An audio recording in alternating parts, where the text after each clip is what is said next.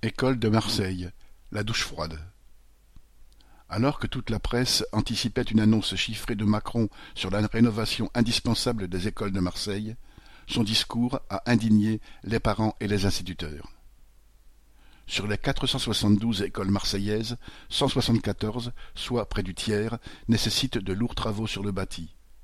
Il reste en particulier une cinquantaine d'écoles dites GEEP, du nom d'une méthode de construction utilisée dans les années 1960 pour scolariser rapidement les enfants du baby-boom.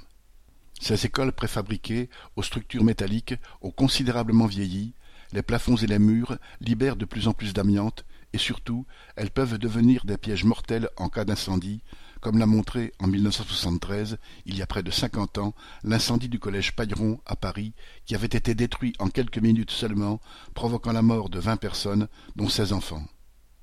Bien d'autres écoles ont été aménagées dans des bâtiments anciens, pas toujours adaptés, et sont devenues vétustes et insalubres au fil du temps. Chiffrée à 1,2 milliard d'euros par la nouvelle municipalité Printemps Marseillais et son maire PS, Benoît Payan, cette rénovation massive devait être financée moitié par la mairie, moitié par l'État. En 2021, la mairie a lancé la rénovation de cinq écoles GEEP, dont l'école Bouge du 13e arrondissement, choisie comme par hasard pour la visite de Macron et Blanquer. Mais au final, Macron ne s'est pas engagé sur l'apport financier de l'État pour un plan d'ampleur. Il a seulement annoncé la création d'une société publique locale d'aménagement d'intérêt national, chargée de distribuer subventions et avances remboursables aux écoles, sur le modèle de la société créée en 2019 pour le logement, un an après l'effondrement de la rue d'Aubagne.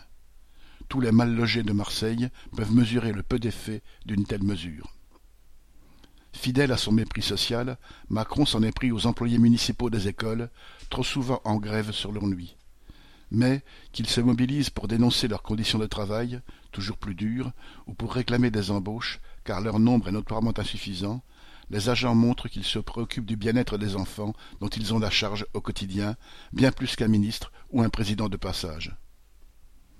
Autre annonce qui suscite l'indignation du personnel de l'éducation et des syndicats, la possibilité pour les directeurs de cinquante écoles de recruter leur équipe pédagogique sous prétexte de choisir les plus motivés comme si tous ceux qui travaillent dans des écoles en mauvais état, avec des enfants qui connaissent toutes les difficultés dues à la pauvreté et au délitement des quartiers populaires, n'étaient pas sacrément motivés.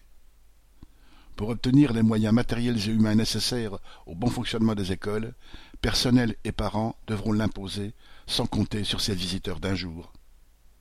Correspondant Hello.